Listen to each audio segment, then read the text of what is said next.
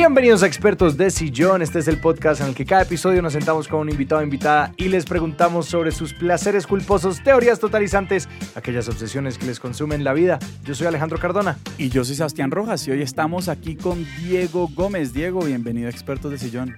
Hola, ¿qué más? Buen día, ¿cómo están? Muy bien, muy bien, felices de tenerte por acá. Para todas las personas que nos escuchan, Diego es productor musical y es el director artístico de Llorona Records y Discos Pacífico.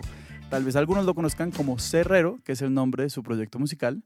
Y hoy vamos a estar hablando de el sonido, de la relación con el sonido, de cómo el sonido nos ayuda a pensar el mundo, de qué significa alejarse del sonido, muchas cosas. Y ese planteamiento del sonido es bien particular, pues porque no, no, sé, es un sentido, pues digamos, percibimos el mundo a través de sonidos muchas veces, pero empezar a pensar en el sonido como un fenómeno físico, pues creo que al menos a mí me parece que requiere un poquito de cierta como elaboración. Entonces, Diego, yo te quería preguntar como cuál fue ese primer momento en el que vos dijiste, no, a mí me interesa el sonido, como a mí me fascina el sonido como fenómeno físico, más allá de la música o de las tonalidades y cosas por el estilo. Yo recuerdo un hecho importante cuando era niño. Yo viví en Cali un tiempo Allá estudié en el, en el, en el Birchmans, en el colegio jesuita. Y, yo recuerdo que allá nos hacían eh, como ir a misa todas las semanas y la misa era en, un, era, un, un coliseo grandísimo que tenía el colegio, un coliseo digamos abierto pero con techo donde había una resonancia muy fuerte y el colegio tenía una banda de guerra y parte digamos de, de la celebración de la misa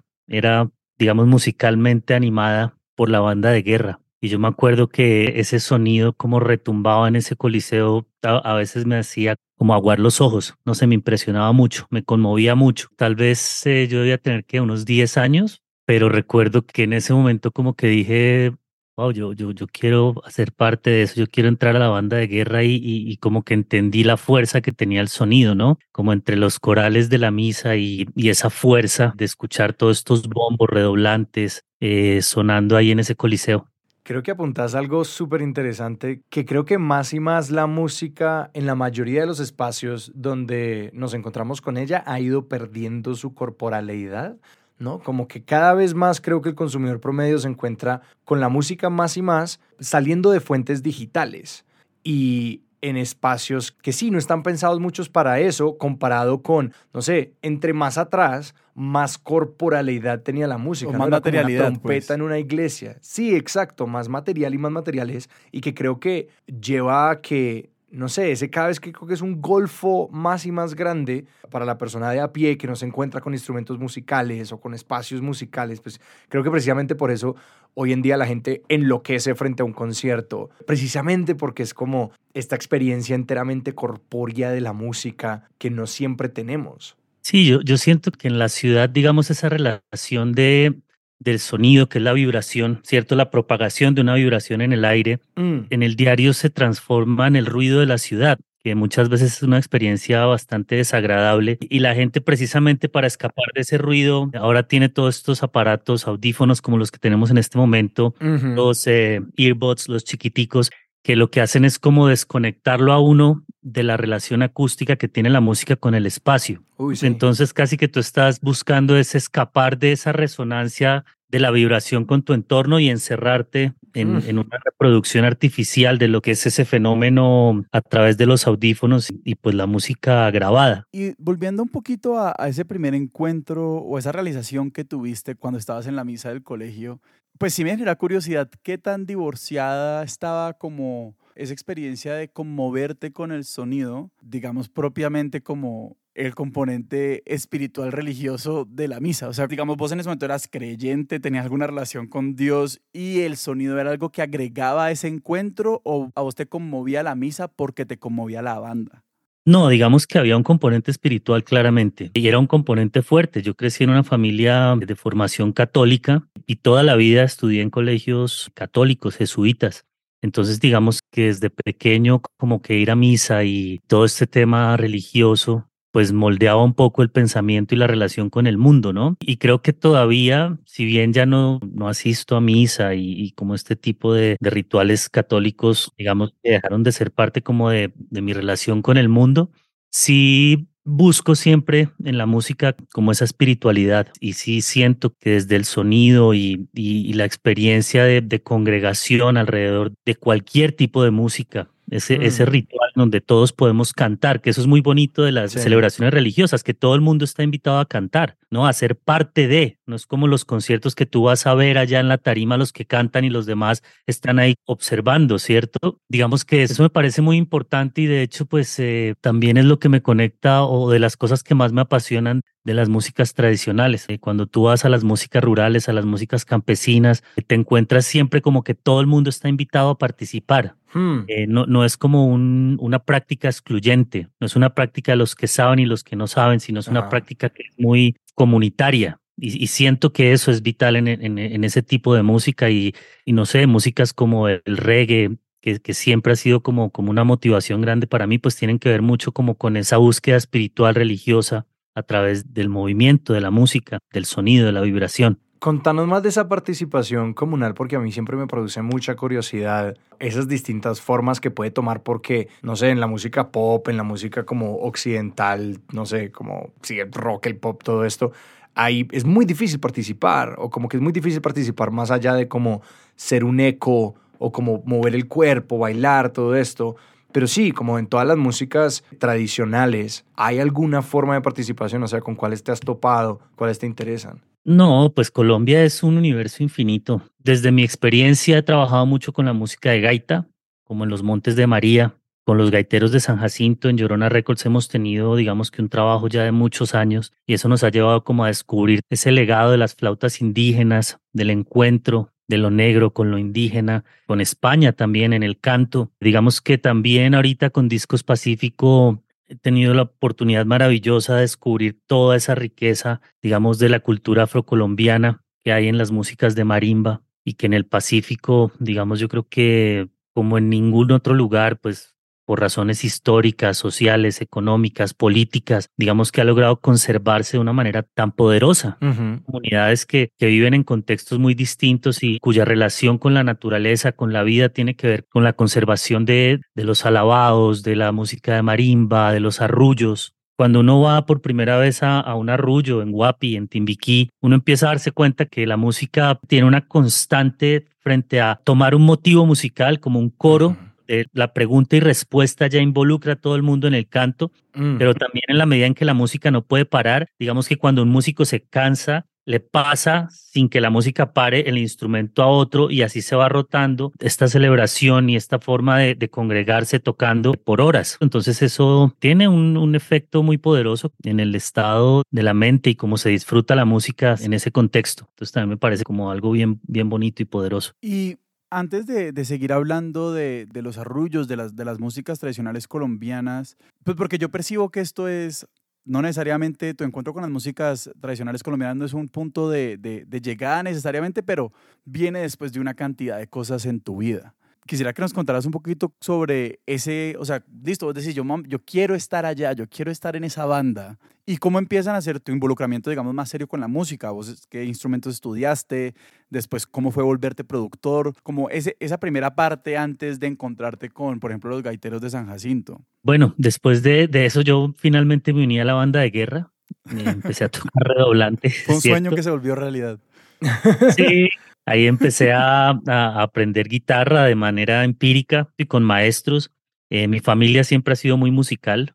Eh, mi mamá es de Gamarra, Cesar, un pueblo sobre el río Magdalena. Yo crecí entre Bogotá, Gamarra. Siempre íbamos y pues allá digamos que el tema de la parranda vallenata, de la celebración, de la familia. Pueblo acordeonero duro. Exacto, sí, entonces digamos que mm. eso, eso fue, digamos, bien impresionante también y, pues mi papá es un melómano y sobre todo muy admirador de las músicas eh, afrocaribeñas, de la salsa, del vallenato, de la música negra en general. Además también tocan un trío, todavía se reúnen con los amigos a tocar, él, es, él canta boleros, música de cuerda, colombiana. Entonces yo crecí viendo todo esto y, y, cómo, digamos, la celebración y la alegría siempre tenía que ver con la música, ¿no? Viajábamos mucho en carro por Colombia y me acuerdo que siempre estaban sonando como cassettes de Joe, de Fruco, de Diomedes. muchísimo del binomio de oro. Y también, no sé, mi papá por su trabajo tuvo la oportunidad de viajar a, trabajar a Estados Unidos un tiempo y nos fuimos. Y me acuerdo que él cargaba unos cassettes de rock y como que todo estaba explorando y mostrándome cosas distintas. Y así como que empecé yo a, apasionarme por la música. Y estos ya eran, digamos, la música que sonaba en tus viajes por carretera y que te compartió tu papá, pues nos hablaste de cassettes, pero eso, ¿en qué formato venían? ¿Esto ya era casi todo CD o era mucho LP? O sea, había una como cualidad acústica en la grabación, en la reproducción del sonido que te cautivara desde ese momento o era más la diversidad de lo que te estabas encontrando todo el tiempo? No, no, no, no, no. También había, digamos que yo crecí en la época en que todavía se compraban discos. Bueno, yo todavía compro discos ahorita otra vez. Obviamente está de moda. Cuando decimos discos estamos hablando de vinilos. De vinilos, sí. Pues yo nunca dejé de comprar realmente. Que, pero también los cassettes y, y los aparatos siempre estuvieron como muy presentes. El CD llegó después. Me acuerdo sobre todo el primer CD que yo escuché fue el CD de Unjustice for All de Metallica, que fue un regalo que me hicieron en la casa. Sí, como que claro, yo tuve la época metalera y todo ya, ya después, pero no, esto era cassettes y todavía escucho música de esa forma. Eh, los, los, los playlists y eso me gustan, pero soy bastante incisivo. Es decir, yo hago un playlist o, o, descargo un disco en el celular y lo puedo escuchar por meses sin oír otra cosa, hasta que siento que ya lo digiero y, y, y bajo otro, pero no me gusta como andar escuchando, esa, me, me abruma como toda esa sí. infinidad de, de música que uno tiene acceso ahora. Yo me acuerdo que en el carro teníamos unos cassettes y esos cassettes los oíamos una vez tras otra vez, tras otra vez, y al final toda la familia se sabía todas las canciones. Mm. De verdad era algo que nos conectaba, ¿no? Yo me acuerdo sí. que en mi casa teníamos, era la maleta de discos del carro, pues era discos, pues yo ya estoy de la época cuando yo nací ya habían CDs, y hasta el sol de hoy existe la maleta y además pues que tiene para mí una materialidad muy especial es que todos los discos están firmados. Mi hermana un día se sentó a marcar todos los discos Rojas Cabal y yo creo que esos discos creo que son las únicas canciones que todos en mi familia exactamente se saben de memoria y lo pueden recitar los 20 discos que estaban claro. en esa maleta. Y, y, y, mira que ahora yo, yo no sé, yo me he puesto a pensar, es muy difícil cuando uno se encuentra con alguien poder hablar de algo en común. Mm. Y hay tanta información que si uno quiere como hablar de no sé, un disco tiene que hablar como de Bad Bunny o algo de lo que sí. todo el mundo oye, porque si no, cada quien tiene un universo totalmente como diferente, pues, lo cual no es del todo mal, pero lo mismo pasa tal vez con la televisión, como que antes toda la familia había una novela, entonces como que ese era un tema, ahorita uno se encuentra y cada quien está viendo una, una serie Primero distinta. Primero toca preguntar, entonces... ¿qué serie estás viendo? ¿A qué, ¿A qué servicios de streaming tenés suscripción? Para ver si vamos a poder conversar. Exacto. Pero, pero no, el tema del formato físico es muy interesante. También mi padre es, es de profesión ingeniero electrónico. Ah, wow. Entonces desde muy pequeño como que el tema de los aparatos, de armar, desarmar, como que él me invitaba siempre a eso, como venga, desbaratemos el radio, miremos qué está pasando, eh, como que me regalaba partecitas para que yo aprendiera a soldar, mm. como todo este tipo de cosas y, y, siento que eso tiene que ver también mucho con lo que terminé haciendo y, y, y pues en últimas el, el, estudio es como ese laboratorio donde uno está con sus aparatos e investigando, digamos, las posibilidades del sonido pero claro, yo me acuerdo antes uno, por ejemplo, se sentaba en el equipo a escuchar radio y a esperar a que la canción sonara para poderla grabar. Uh -huh. Uno que la grababa en un cassette y quería compartirla con alguien, grababa otro cassette y esto era un proceso, pues interesante, engorroso, obviamente, pero, pero en últimas, digamos que generaba una relación como muy cercana con las cosas. También ya en el colegio, en el San Bartolomé en Bogotá, recuerdo que, claro, empezaron a llegar CDs, pero la forma de compartirlos sí era a través de cassettes. Entonces mm. los, los amigos o, lo, o, los que tenían la oportunidad de viajar traían CDs de punk, de metal, de, de, lo que fuera, y eran la persona que tenía como el poder y uno iba y le compraba los cassettes. Entonces el mal le sacaba una copia, a veces sonaba feo, a veces sonaba bien, era raro, dependía de la calidad de la cinta. Bueno, no sé, esto era todo un tema, pero era la forma en que se compartían las cosas y uno ponía su cassette y le daba y le daba y le daba y le daba y le daba y le daba hasta que ya ese disco como que se metía en uno. Y por eso uno recuerda tanto esa música. Claro. Hoy en día hay tanta información que uno no tiene la posibilidad ni siquiera de recordar. Claro, es que costaba tanto llegar a una grabación que mm. uno la repetía, la repetía, la repetía hasta la saciedad o hasta el cansancio. Ve, y te quiero preguntar, ¿cómo se fue construyendo esa fascinación con la música como fenómeno acústico? Porque, o sea, hay mucha gente no sé, creo que las personas que hacen producción musical todas están llamadas a encontrarse como con la onda, ¿no? Como que eventualmente, ni siquiera eventualmente, de entrada, toca como empezar a entender muy minuciosamente como qué es una onda, cómo se transforma, cómo se comporta y cómo interactúa eso con un entorno digital. pero preparando esta entrevista nos mencionaste también los instrumentos y de cómo estos son para vos como la máxima evolución de lo que es la producción de sonido, ¿no? Que son estos aparatos complejísimos que tendemos a dar por hecho.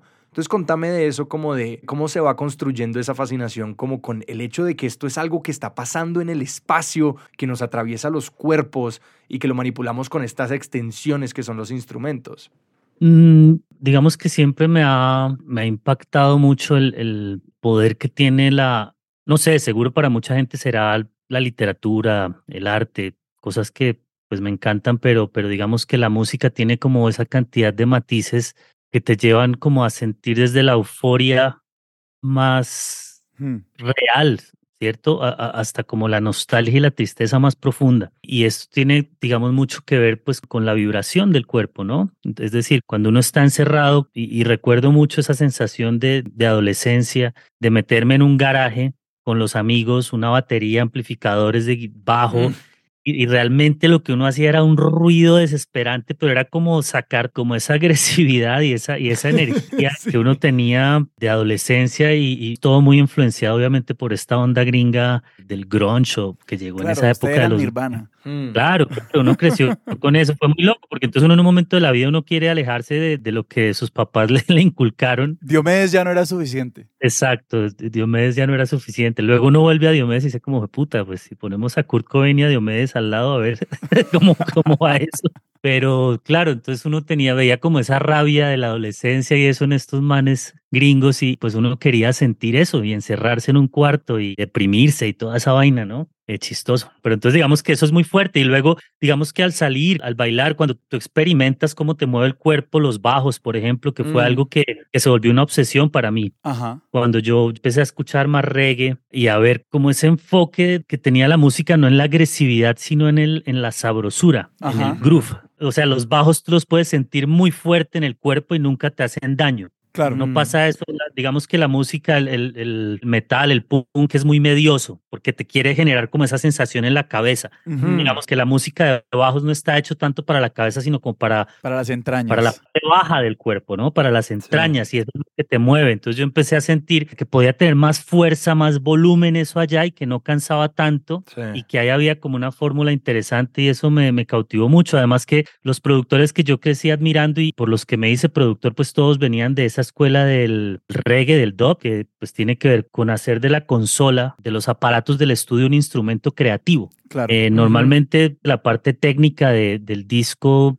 tiene que ver con cosas muy mm, quirúrgicas, de tal manera que las cosas como que se sientan bien en, en los parlantes en, en, el momento en que la gente escuche el disco, pero hubo pues una escuela de producción que dijo, no, pues suélteme la grabación y yo la puedo transformar en otra cosa a partir del uso de estos aparatos con los que uno normalmente trabaja en el estudio y de ahí nació todo un género pues que ha influenciado toda la producción musical contemporánea que es, que es el dub. Es decir, de ahí nació el hip hop, de ahí nació la música electrónica. Entonces digamos que es un género que le entrega como al productor y a las herramientas del estudio la posibilidad de cambiar la obra, de cambiar la narrativa, de cambiar la textura, de quitar y poner elementos de una manera más libre. Y eso me llamó la atención pues porque digamos que yo siento que hay dos perfiles de personas en, como en este oficio. Hay unas personas que son muy importantes y, y, es vital, digamos, que su rol sea así, a uno se lo enseñan en la universidad. Y es que uno como ingeniero, cuando lo contratan como un ingeniero de grabación o de mezcla, uno debe ser transparente. Mm. Casi todo es bueno en la medida en que no se siente, claro. ¿cierto? Porque tú estás completamente al servicio del artista. Y hay otro perfil, digamos, de mm, productores, ingenieros, que se vuelven como una parte mm, más creativa. Es decir, claro, es, artistas que dicen, yo quiero que usted le meta la mano a su manera a lo que estamos haciendo en el estudio. Y digamos que en la medida en que a mí siempre me ha gustado como hacer música y, y liderar como estos procesos de creación y de, y de, producción discográfica, pues siento que estoy más del otro lado. De hecho, pues dejé de hacer discos de artistas que venían a buscarme como con música que no se conecta conmigo o, en la que yo sentía pues que, que, iba a ser simplemente un instrumento técnico eh, y no iba a tener como frente a lo que íbamos a proponer artísticamente dentro del disco. Me hace recordar una figura que a mí me parece muy fascinante del jazz, que es Rudy Van Gelder, que es un productor mítico de jazz y que lo que yo, como que si uno entra al Wikipedia del tipo, la razón que te explican por qué fue tan grande fue como, este man sabía cómo grabar trompetas demasiado bien. Este man como que rompió el código de cómo hacer que una trompeta no destrozara un micrófono y que el tipo logró básicamente cablear esta vaina en los años 50 tal que pues podían empezar a hacer otras cosas y que, no sé, cuando mencionas esos como dos tipos, yo lo veo a él mucho como esta intersección. Este man estaba trabajando desde un aspecto puramente técnico, pero que desde ese espacio da pie a que hay como una expresividad distinta y una capacidad de capturar algo que se podía escuchar en vivo, que hasta ese momento no se podía escuchar en una grabación. Entonces me parece fascinante eso que mencionas de cómo, cómo entendemos el rol de los productores de los ingenieros de sonido, porque también hay una tarea allí que es extraña y particular y te quería preguntar por ella, que cuando hablabas de cómo la existencia de la música en el espacio, pues en una, en una manera paradójica, uno de los roles de los productores es borrar el espacio, ¿no? Capturemos la música de tal manera de que luego podamos reintroducir el espacio, porque pues uno en muchas grabaciones usualmente no quiere que suene como, ah, yo quiero que esto suene como que estamos dentro de una iglesia. Con la idea del estudio un poquito. Exacto, como que no sintamos que estamos en el estudio para que luego cuando esto suene, yo qué sé, en un bar, en un restaurante, suene que la música está aquí, no en otro lugar al que estamos escuchando. Bueno, ahí mencionas dos cosas eh, muy importantes, complementarias y son como todos estos elementos que hacen de esta ciencia como algo tan apasionante. Digamos que la parte técnica eh, y la gente que es experta de verdad como en la parte técnica y, y esa época que mencionas, digamos, de todo ese desarrollo frente a las herramientas análogas que nos permitían mm. transformar la vibración en ondas eléctricas, luego en ondas magnéticas, luego cuando llega el computador transformar una onda magnética en una representación numérica. De unos y ceros. Estos son desarrollos pues impresionantes, ¿no? Y incluso hoy en día que estamos en, la época de los plugins y las estaciones de audio digital, todos los días yo me encuentro con herramientas nuevas, que salió este nuevo ecualizador, que salió este nuevo compresor, que salió este nuevo efecto, que el autotune. Pasa un poco incluso lo mismo que hablábamos de, de lo que pasa con la música hoy en día. Hay tantas herramientas que es una cosa abrumadora, como que uno no alcanza a entender una y ya aparece otra. Eh, y ese es un campo pues apasionante y hay gente que es de verdad muy, muy, muy dura en ese, en ese tema. Y lo que mencionabas, digamos, de la acústica, pues es, otro, campo de estudio, ¿no? Y el tema del espacio es controlar el espacio. Tú en una, en una grabación tú debes poder jugar con eso, porque eso determina una gran cantidad de aspectos de cómo queda capturado y cómo tú vas a escuchar un instrumento o una interpretación musical. Es decir, en la medida en que tú sientes la voz, digamos, muy seca, tú la vas a sentir más íntima, más cerca a ti la medida en que tú tienes un espacio que la rodea, pues naturalmente te está alejando. Hmm. Es el tema nada más de a qué distancia estás grabando la voz, eh, si estás cerca al micrófono, si estás un poco más atrás, en qué espacio estás grabando. Mm, todo esto, digamos que tiene un efecto muy fuerte en cómo sentimos la música, cómo llega a nosotros y en cómo se va a escuchar en un espacio determinado. Digamos que la, el reto cuando tú estás grabando y mezclando masterizando un disco tiene que ver con que el disco pueda sonar de la mejor manera posible en la mayor cantidad de sistemas de reproducción. Mm. Es decir, tú estás buscando que si tú te pones unos audífonos, la cosa funcione, se oiga bien, sea una experiencia placentera para ti, pero también si tú vas a un club, a una discoteca, también debe funcionar ahí, aun cuando las condiciones acústicas y el tamaño de los equipos en que se va a reproducir esa grabación pues es muy distinto. ¿Y vos cómo lidias o cómo pensás en cuando los aparatos de reproducción son relativamente pobres? Porque yo recuerdo hace como 10 años había una columna en The Guardian hablando de cómo, me acuerdo, era el momento en el que la canción de Taylor Swift, Shake It Off, era como el número uno y llevaba de número uno semanas y semanas y semanas. Y la apreciación de este crítico era como que la música que había de triunfar era la música que podía sonar bien cuando era reproducido en como pues parlantes muy pobres y audífonos muy sencillitos pues porque como tantas personas sencillamente ponen la música en el celular y pues el parlante del celular es uno muy chiquito y muy pobre y que incluso tiene, por ejemplo, lo que mencionabas de los bajos, ni se diga. Es que tenía un amigo hace poquito explicándome que la voz humana no puede producir frecuencias por debajo de 100 decibeles, de 100 hertz, y que básicamente debajo de cierto punto, pues no hay chance de que un celular produzca esa onda, porque la onda es muy grande, entonces necesitarías un diafragma en el parlante muy grande para poderlo hacer. De ahí que, pues no sé, que uno siente ese bajo profundo de unos parlantes que son gigantescos, porque la onda, Que un el subwoofer sea produce unas ondas que, vienen siendo como de los tamaños de, de- de cuerpos, pues, ¿no? Como que son ondas que pueden ser de centímetros.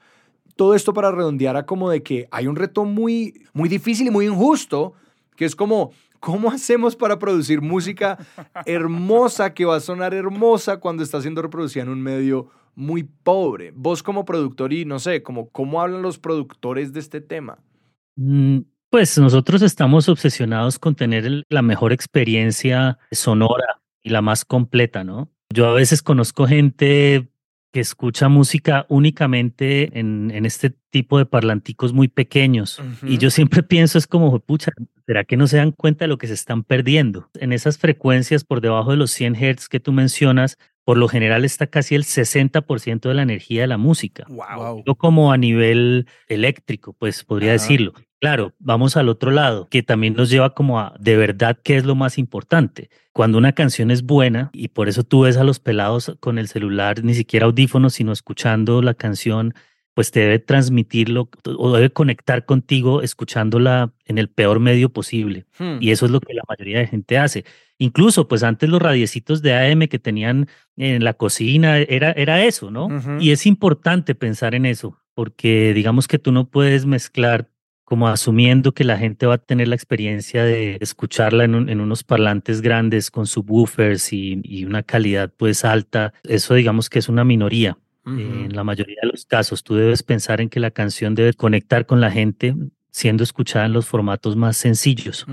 Y a mí eso me parece re interesante, pues que precisamente debajo de 100 Hz son las, los rangos que no podemos producir con la voz. Me produce mucha curiosidad eso cómo interpela como la mente y el cuerpo, ¿no? Porque, no sé, siento que por ejemplo para mí la música que tiene mucho sentido o que tiene más sentido de escuchar como en un parlante chiquito o en el celular es como música que tiene letra y como que ciertos timbres y ciertas frecuencias tienen sentido, sentido allí. Le otorga muchísimo protagonismo a como ciertos instrumentos que van por allí, pero a lo que voy es que precisamente creo que esa música interpela mucho menos el cuerpo, yo creo.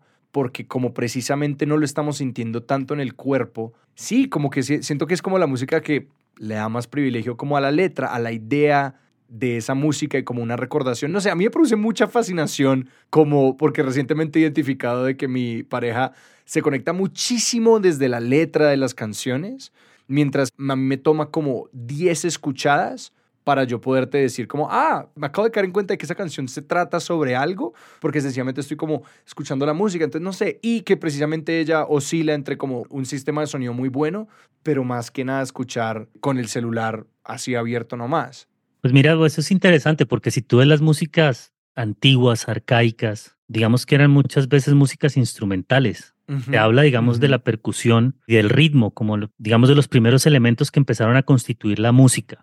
Por ejemplo, con los gaiteros de San Jacinto es muy bonito. Ellos reconocen en la gaita corrida el aire, pues, fundamental en la música tradicional de gaita y es instrumental. Y es porque, digamos, es el aire que conserva tal vez la forma más indígena de tocar las flautas. Entonces, cuando uno va a un festival de gaitas en Ovejas, en, en San Jacinto, tú ves que en un momento los músicos empiezan a interpretar gaitas corridas y es un momento muy poderoso porque es el momento, digamos, en que las canciones se extienden por mucho tiempo y se independizan de la letra y siento yo que la voz humana como ese rasgo que nos identifica como hombres, como mujeres, pasa a un segundo plano y nos Mm. entregamos como al viento, a la vibración del tambor y a la esencia, digamos, más raizal, pues, de la música que nos conecta más con la tierra. Ajá. Entonces, claro, tiene que ver con el cuerpo, tiene que ver con el movimiento. Si tú oyes la naturaleza, digamos que hay, hay fenómenos que te permiten sentir esos graves que hoy en día uno oye en un concierto con paredes de subwoofers de parlantes Ajá. dobles de 18 pulgadas que empujan hasta frecuencias muy bajas, ¿cierto? De una manera artificial, pero hay fenómenos en la naturaleza que te acercaban a esa experiencia, digamos que, no sé, los truenos o el rugir del mar. Entonces, digamos que eso te acerca a esa vibración que puede generar el sonido. Sí, interesante, los bajos es como el latir de- del corazón, de la tierra, tiene mucho poder.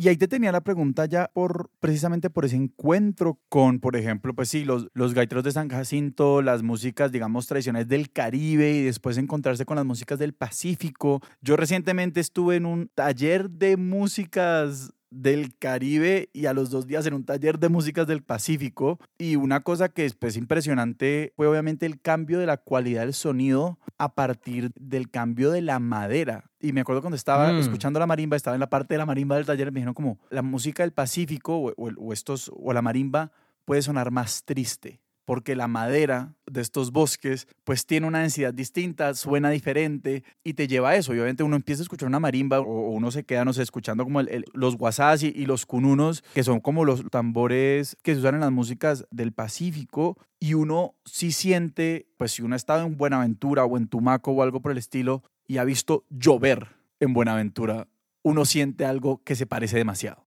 Y digamos como, como esta explicación larga o esta, o esta presentación larga, la hago para preguntarte cómo es encontrarse con, digamos, cuáles son los retos materiales de empezar a grabar y empezar a reproducir estas músicas. Pues porque uno está metido en su estudio en el mundo de, no sé, cables de cobre, el compresor, esta cosa, y después se encuentra con, no sé, el caucho con el que se hace la gaita y la madera de la que se hace la marimba. ¿Cómo es ese juego?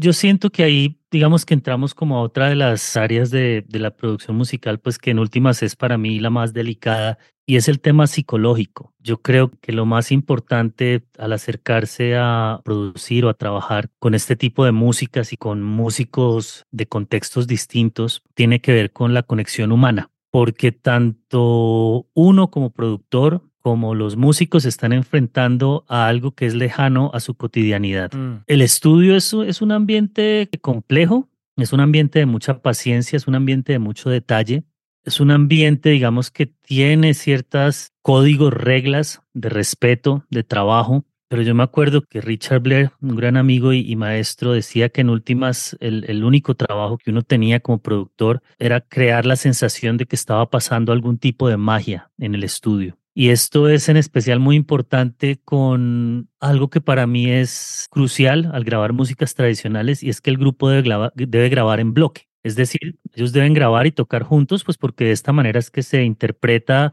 este tipo de música y que digamos una cualidad de estos discos que uno siempre va a querer buscar y compartir es esa sensación de estar ahí con la banda. Incluso hay mucha gente que opina que estos discos se deben grabar en campo.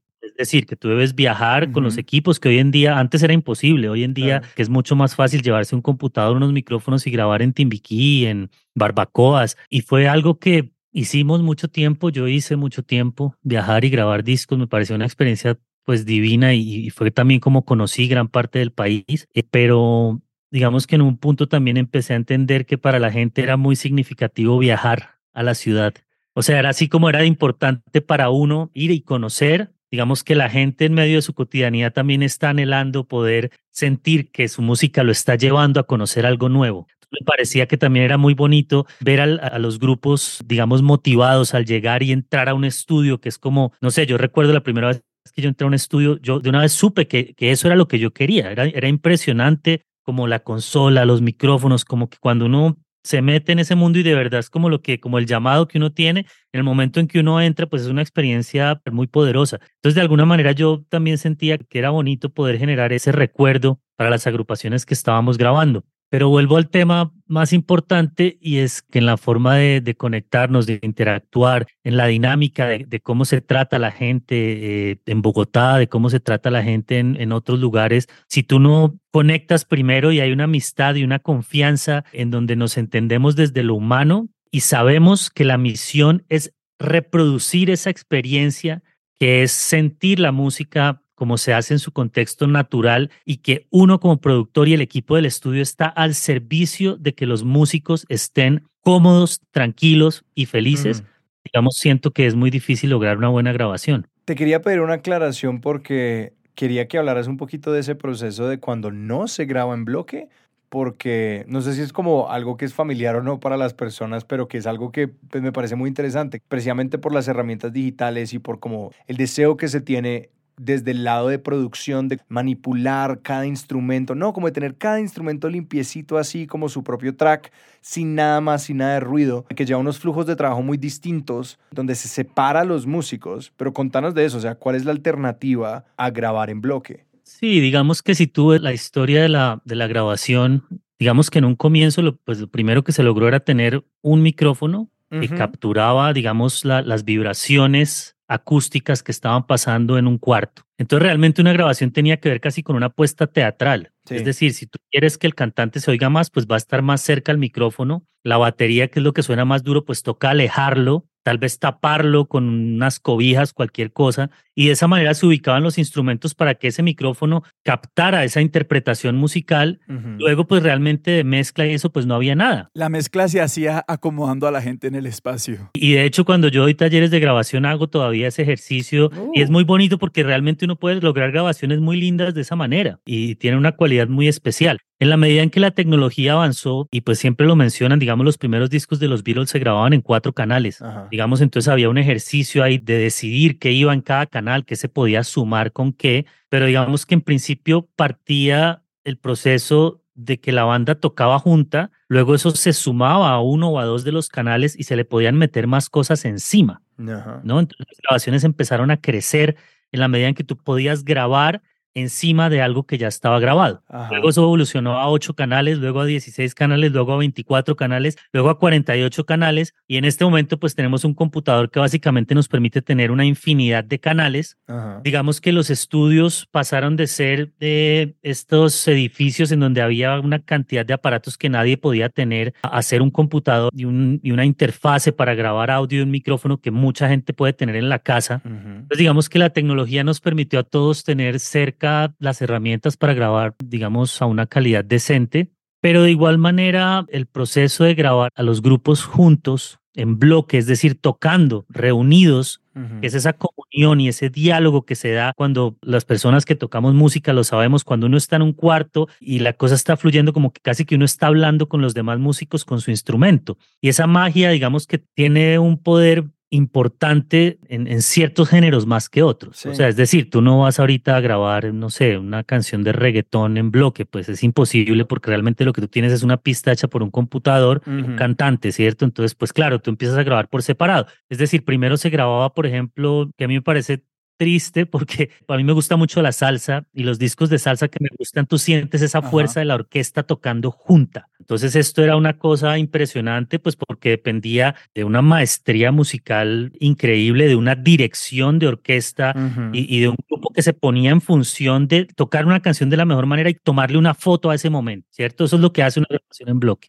Mm. Hoy yo veo, por ejemplo, y Cali, pues que es la capital de la salsa, se ve los estudios, los, la, la salsa y ya se siente distinto porque se graba todo por separado. Mm. Primero se grababa, no sé, el piano, luego se le graba el bajo encima con un metrónomo, luego va el que toca las congas y graba en otro estudio en Miami, y luego entonces los vientos eh, están en otro estudio y les mandan la grabación y ellos allá graban en su cuartico chiquitico y pues de esta manera se arma como el rompecabezas de piecitas.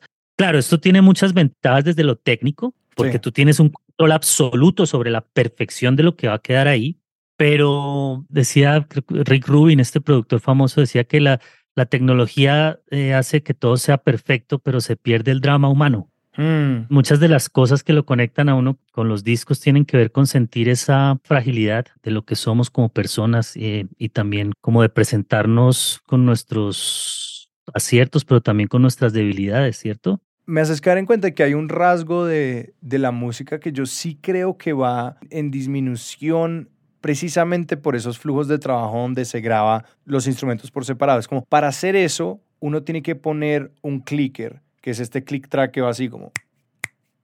El metrónomo. El metrónomo, ¿por qué? Porque si tú no tienes eso, pues nadie puede como coordinarse, mientras que hay una vaina que es inherente a los músicos que tocan en vivo y es que a través del cuerpo y de la presencia mutua del contacto visual se van dando señales frente a ese tempo, ¿no? Y se van señalando como y aquí viene la entrada y todo eso. Y que algo que es muy común, por ejemplo, no sé, en la salsa o en esta música que se queda dando vueltas, es que se aceleren. Como que los músicos van subiéndole un poquito a ese metrónomo, es lo que tiende a pasar porque se emocionan. Porque se emocionan y también creo que ahí entra el desgaste y como el acelere y la emoción y que se van acostumbrando a lo que están tocando y lo pueden hacer más y más rápido. Y que muchísimas canciones como no sé, de funk, de salsa, de un montón de cosas, acaban mucho, como considerablemente más rápida de lo que empiezan.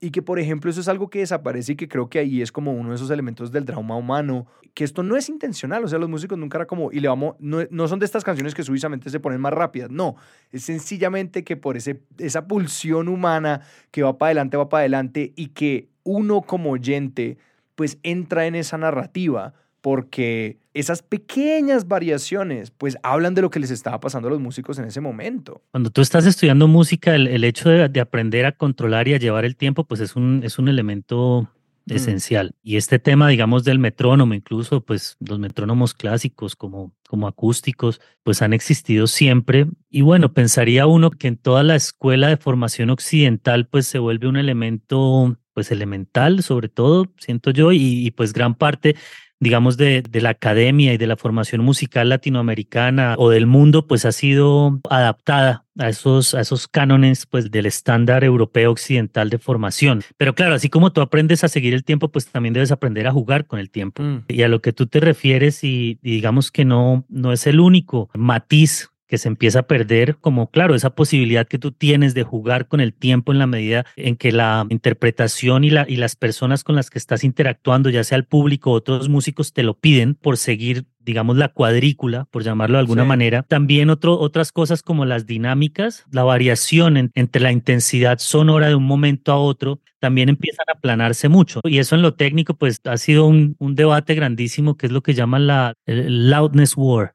la guerra del, la, laudes de, la intensidad sonora. Entonces, cada vez tú tienes herramientas que te permiten sonar más duro. Y claro, lo que tú querías era que en la radio sonaba una canción, luego entraba la tuya y la tuya sonara más duro para llamar más la atención. Claro. Eso se volvió un círculo vicioso y eso empezó a aplastar las grabaciones y la gente empezó a entender que no necesariamente, digamos que eso estaba ayudando a que la calidad de las mezclas, de los másters de las mezclas fuera mejor. Entonces, digamos que empezó a haber como un debate frente al tema y hoy en día, dependiendo del género, eso es, eso es muy variable. Todas estas herramientas que anhelan la perfección, pues, pues son, son chistosas y, yo a veces pienso como en, en todo lo que está pasando con la inteligencia artificial y estos algoritmos y, y yo siento que en últimas toda esa cuadriculación de la expresión lo que hace es como facilitarle al algoritmo agarrarnos. sí, sí, sí, claro. Cierto, hay, hay, ciertos géneros en donde, en donde tú afinas las voces de una manera, a mí, a mí al principio me causaba mucho conflicto, luego lo entendí, lo aprendí a hacer y pues de alguna manera si uno quiere estar ahí jugando en lo que está pasando alrededor de géneros como, no sé, la música urbana, el reggaetón, eh, pues debe, debe entender eso, pero tú afinas sílaba por sílaba. Así que consonante por consonante, vocal por vocal en un trabajo que es supremamente tedioso y es un trabajo de estar en el computador con herramientas supremamente precisas, pero tú aplanas totalmente las melodías de, de las voces o de los instrumentos de tal manera que la afinación es absolutamente perfecta dentro de una cuadrícula, ¿cierto? Eso es eh, pues Melodyne, Autotune, todas estas herramientas que ya se vuelven como un estándar de la, de la música comercial. Claro, y lo que se espera en la sonoridad de ese género. Es, decir, lo que tú sentías con el ritmo, pues ya ahora también pasa con, con, las melodías. Ah, no, absolutamente. Y que hay una cosa curiosa, por ejemplo, que yo estaba escuchando a un comunicador de música que llama Adam Neely, hablando, por ejemplo, de cómo el autotune se encuentra muy mal en el blues. Hay una tradición muy larga en el blues de jugar mucho con la afinación de la tercera, que la tercera puede ser como un montón de como color, distinto porque está la tercera mayor, la tercera menor, pero dentro de ese espacio los cantantes tradicionales de blues tienen una vaina que ellos hacen que es un oído hiperafinado a ese espacio que les da el color particular y el tipo contaba como, no, pues esto es una cosa que no se pueda afinar y que de hecho hay muchísimo debate de como qué nota está cantando esa persona, porque es una nota que no existe realmente en este espacio como que además todo este impulso es muy occidental, ¿no? Porque en la música de otras culturas, ni siquiera les preocupa mucho como, bueno, ¿y dónde está el tono? Sino que como que oscilan, no sé, esta música como árabe que es microtonal y como que viajan por todo ese espacio de la frecuencia, mientras que nosotros, no, no, no, tiene que ser uno de estos grados de la escala para que nosotros lo reconozcamos y que el autotune se siente como esto, pero recargado al 100. Es como tiene que ser ese grado y perfecto. Sí, eso, eso que mencionas de la tercera pasa mucho también en las músicas del Pacífico, mm, en la forma de cantar. Eh, claro, digamos que lo interesante es, es cómo estas tendencias empiezan como a, a jalar. Hace poco eh, yo estaba en el estudio con uno de los grupos que trabajamos y en la medida en que ellos están oyendo toda esta música todo el tiempo en la radio, empiezan a pedirlo. Y claro, hay un debate alrededor de eso y, son herramientas que estéticamente, digamos, y a nivel creativo también pueden ser muy bonitas de explorar. Digo que no, ¿entiendes? Pero pues hay, que, hay que tener el debate. Es decir, miren lo que estamos ganando, miren lo que estamos perdiendo. Entonces, yo no lo critico, de hecho me encanta las posibilidades que está abriendo el autotune como a nivel creativo y, últimamente me he puesto como a, a, entenderlo, a estudiarlo, a conocer, digamos, dentro de ese mundo de producción, pues ¿Qué debo aprender? ¿Cierto? Para uno tampoco quedarse como un viejo cansón y criticón, que eso es muy feo. Entonces, digamos, yo lo, yo lo que siento es que lo importante es el debate y entender los universos y que también siento que en la medida en que estas herramientas cogen tanta fuerza, también coge fuerza como esa disidencia que empieza a, o, a, pedir o, que su gusto lo lleva a estar por fuera de eso. ¿Entiendes? Yo, eso, yo creo que eso va a pasar. Digamos que a mí, por ejemplo, como que me gusta restringir un poco el uso del computador para hacer música, porque para mí el computador es una interfase que ya me conecta con una cantidad de cosas que como que dispersan mi atención, mm. ¿cierto? Entonces el computador tiene que ver con el correo, el computador tiene que ver con las redes sociales, el computador tiene que ver con las actualizaciones, el computador tiene que ver con las suscripciones, que eso ahorita es una pesadilla. Entonces en la medida en que tú mm. estás ahí, tú estás pensando en una gran cantidad de cosas que hacen que sea todo muy difuso y la herramienta no se vuelve eficiente. Es, lo que yo siento, ¿no? Entonces, digamos, pues, eh, parte de, lo que a mí me gusta hacer música electrónica, pero me gusta tratar de que, de que lo, de hacerla con aparatos que por lo menos no están conectados em, a, internet y no me están pidiendo actualizaciones y no tienen 150 mil millones de sonidos, sino tienen 10 sonidos y hay, y hay que aprender a usar esos 10 sonidos bien explorar el aparato a fondo para que en la medida en que tú tienes cierta restricción, esa restricción te lleva a explorar tu creatividad. Y lo mismo siento, por ejemplo, pues me gusta coleccionar discos y, siempre he tenido vinilos como que los, tornamesas son parte importante pues de, del acercamiento que yo he tenido con la música, de ser DJ y, poner música en eventos y esto. Y, a mí me preguntaban, no, pero pues los tornamesas, ¿qué encarte usted cargar discos? Si suena igual, no suena igual que lo digital. Digamos que yo siento que el debate no es ese. El debate, por ejemplo, ahorita con mi hijo es qué bonito yo poder enseñarle a él que hay actividades que no necesariamente implican que esté pegado a la pantalla del computador. Porque es que en últimas lo que está pasando hoy en día es que todo tiene que ver con la pantalla del computador. Y pues es un entorno que es demasiado congestionado. Sí, sí, sí, sí. sí. Entonces, en la medida en que él aprende a usar discos, no es porque suene mejor, es porque él aprende a, a tener como un momento en que se desconecta y va y pone un disco. ¿Me entiendes? Ya eso es suficiente. Algo que me haces pensar es como no sé, que de la materialidad de las cosas viene algo. Hace poquito leí algo sobre como este debate de, del audiolibro y el libro y todo esto y que uno de los comentarios era como gran parte del valor de leer un libro viene de pasar ese número de horas con el libro, ¿no? Porque básicamente hablaban de como la alternativa de cómo, cómo leemos más rápido y consumimos más libros en menos tiempo y todo esto y que pues una de las personas decía, pues el valor está en ese tiempo que pasaste, ¿no? En que en lugar de pasar dos horas con el audio por dos o lo que sea de esto, pasaste ocho leyéndolo despacio y ruminando todas esas ideas y que creo que un análogo muy cercano es ese, como el de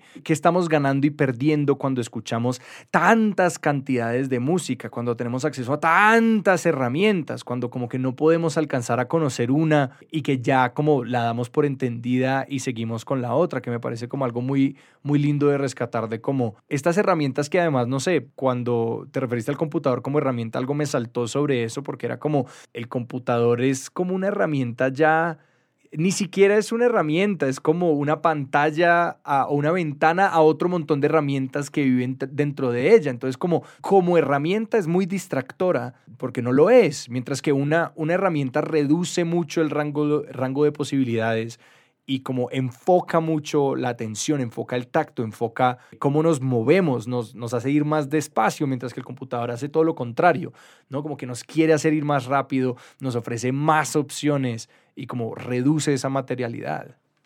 Y Diego, yo te tenía una pregunta ahorita que hablabas de imponerse restricciones para motivar la creatividad. Sí te quería preguntar cómo ha cambiado tu relación con la música y con los sonidos y con lo que buscas de, digamos, las experiencias sonoras en general, yéndote a vivir a Villa de Leyva, pues porque vos, muy al principio hablamos de los ruidos de la ciudad, y pues vos hoy en día pues ya no vivís en la ciudad. Ese cambio de ambiente sonoro, ¿cómo ha impactado la forma con la que te relacionas con los sonidos que haces? Mm, bueno, digamos que hay, hay un cambio vital y, es el tema del silencio, ¿no? O sea, por más de que tú busques silencio en la ciudad, eh, digamos que es un nivel de silencio.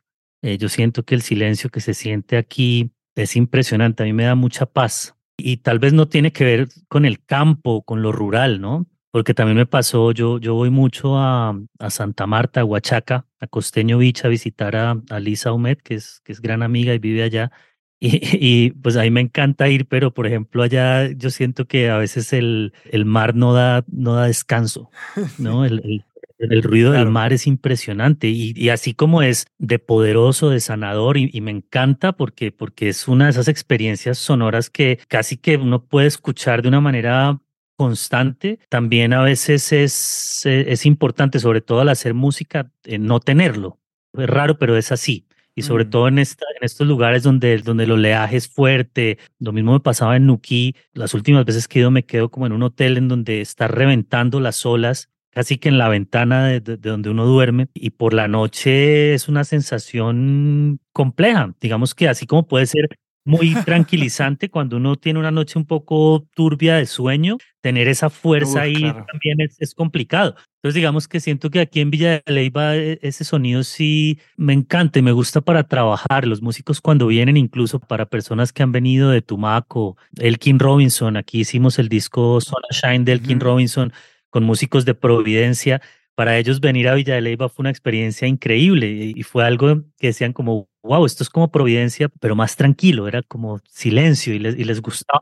Pues claro, un momento en que se dan cuenta que llevan toda la vida con su voz y sus instrumentos compitiendo con Claro, y eso determina mucho la forma en que tú cantas, la forma en que tú suenas, mm, ¿entiendes? entonces, entonces, claro, eso, eso es una primera cosa. Ahora también, por ejemplo, siento y, y me ha pasado aquí, si bien obviamente la, la riqueza, la diversidad cultural de Boyacá es impresionante, las músicas campesinas, la carranga, pues es, es un movimiento musical muy poderoso, pues yo, yo sí crecí motivado por la música negra y esa melanina a veces hace falta. Aquí digamos que siento que hay menos corporalidad y a veces uno anhela un poco esa bulla también, ¿no?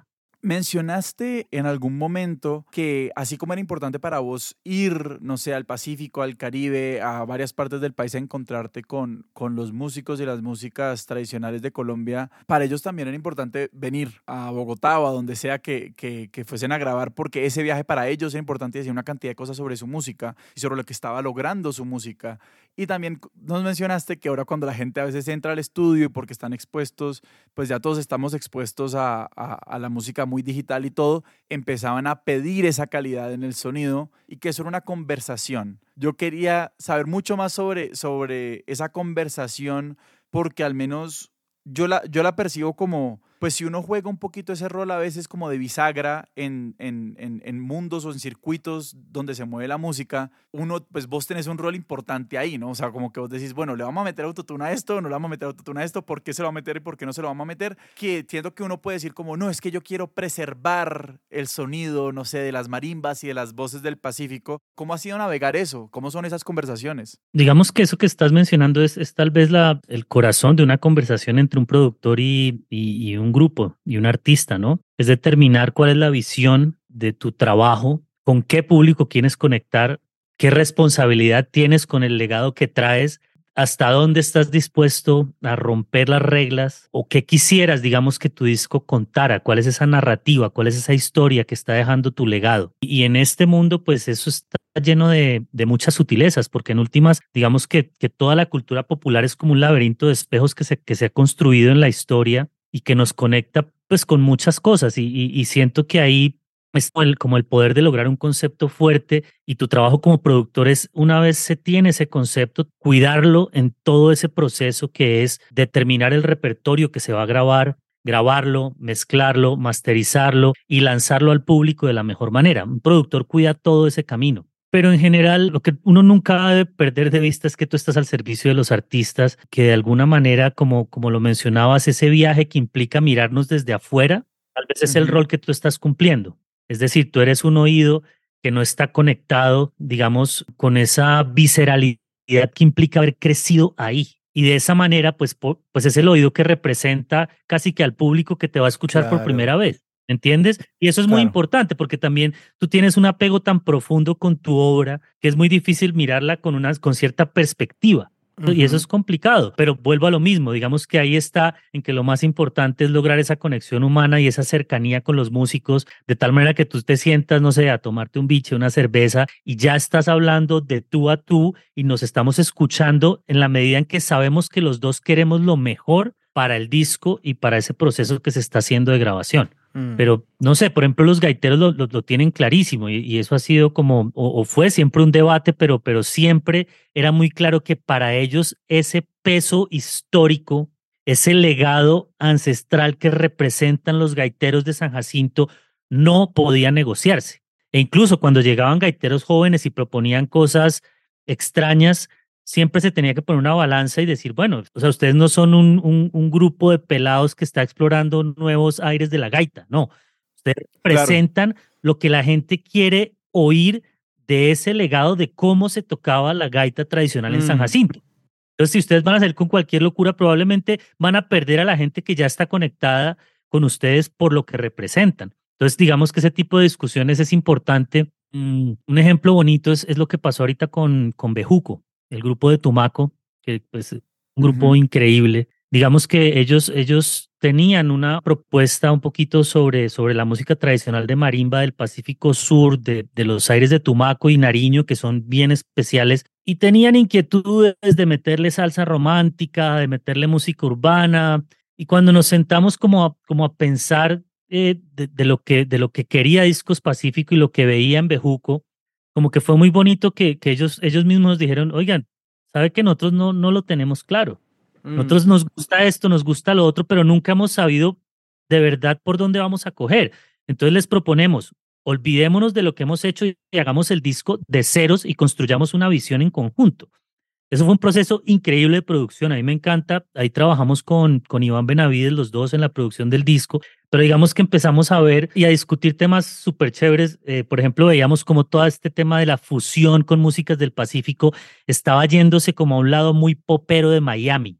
¿cierto? Entonces todo empezaba como a perder ese misticismo y esa profundidad que tiene la música tradicional. Entonces empezamos a decir, bueno, ustedes quieren eso porque ya está gastado, ya hay mil grupos que suenan iguales, van a sonar igual a otro grupo, pues tal vez no va a causar ningún impacto.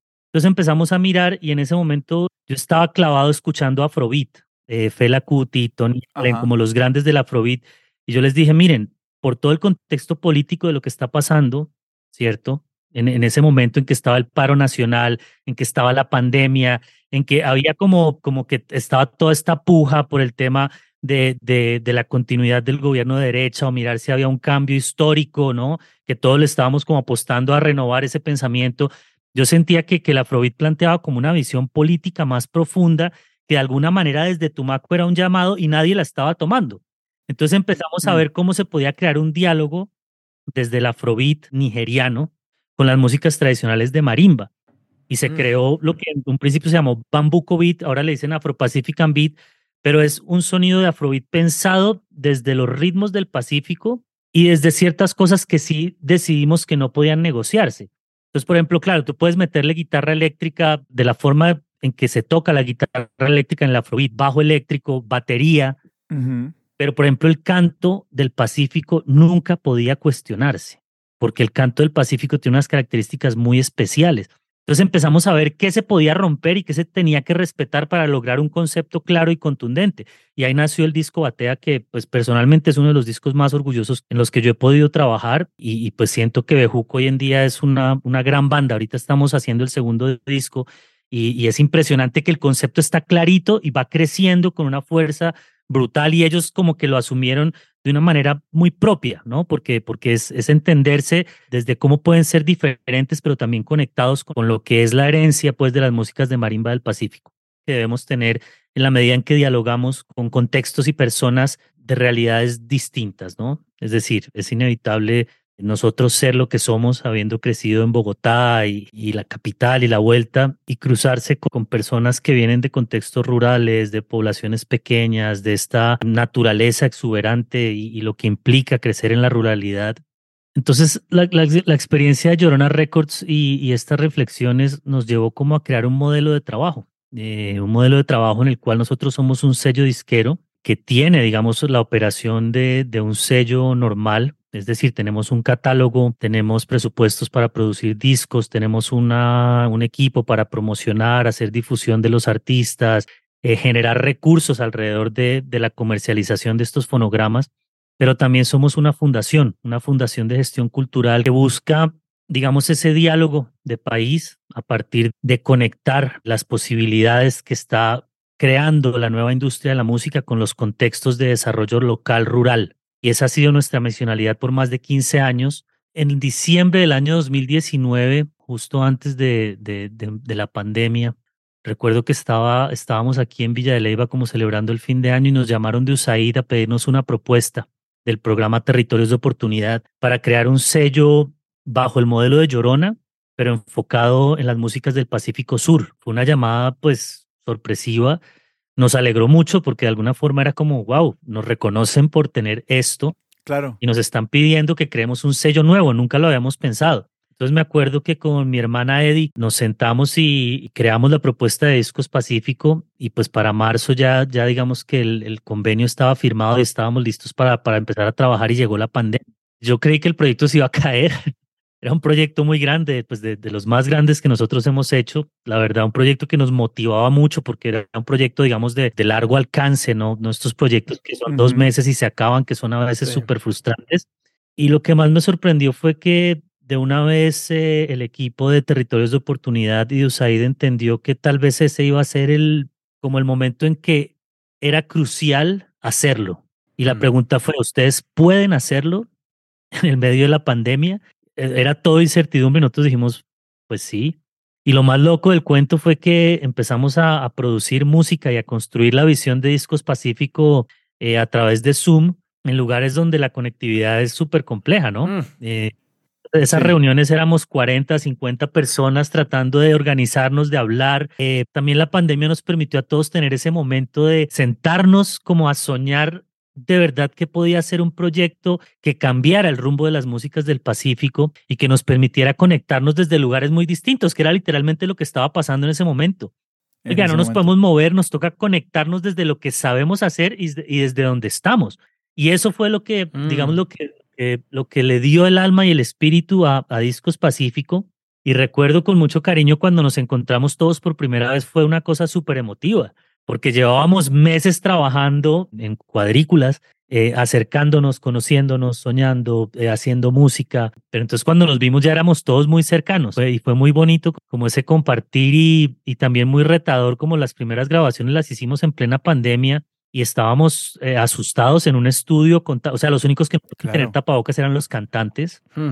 Yo me acuerdo los ingenieros sufrían mucho porque Claro, en, la, en, el medio de la emoción y todo, uno empezaba a quitarse el tapabocas, todo el mundo quería meterse al control room, que es el cuarto donde están las máquinas, a escuchar lo que había quedado y nos tocaba hacer turnos de quién podía escuchar. Ah, digamos que eso, no sé, creo que todo el mundo puso lo mejor en, en, esas grabaciones para poderla lograr y, y, discos como el de Semblanzas del Río Guapi, como el de Bejuco, Batea, eh, o sea, yo los escucho y y me parece pues milagroso que hayan quedado tan potentes y, siento que de alguna manera la pandemia también nos dio el espacio de ponernos en función de eso, ¿no? Como que desconectarnos de, de, la cotidianidad que también implica un resto de, de, cosas, de otras ocupaciones y concentrarnos en el disco. Entonces son discos que están cargados de, de la sacudida que fue la pandemia. ¿no? y, fueron los que le dieron vida al sello. Y creo que igual escuchándote contar toda esta historia, como que uno va a escuchar esos discos pensando cómo todo eso está ahí. Sea, cómo pensar que eso se grabó con solo los músicos sin tapabocas y cómo todo el mundo quería meterse a escuchar las mezclas. No, la, la verdad, el, trabajo con USAID ha sido increíble y, y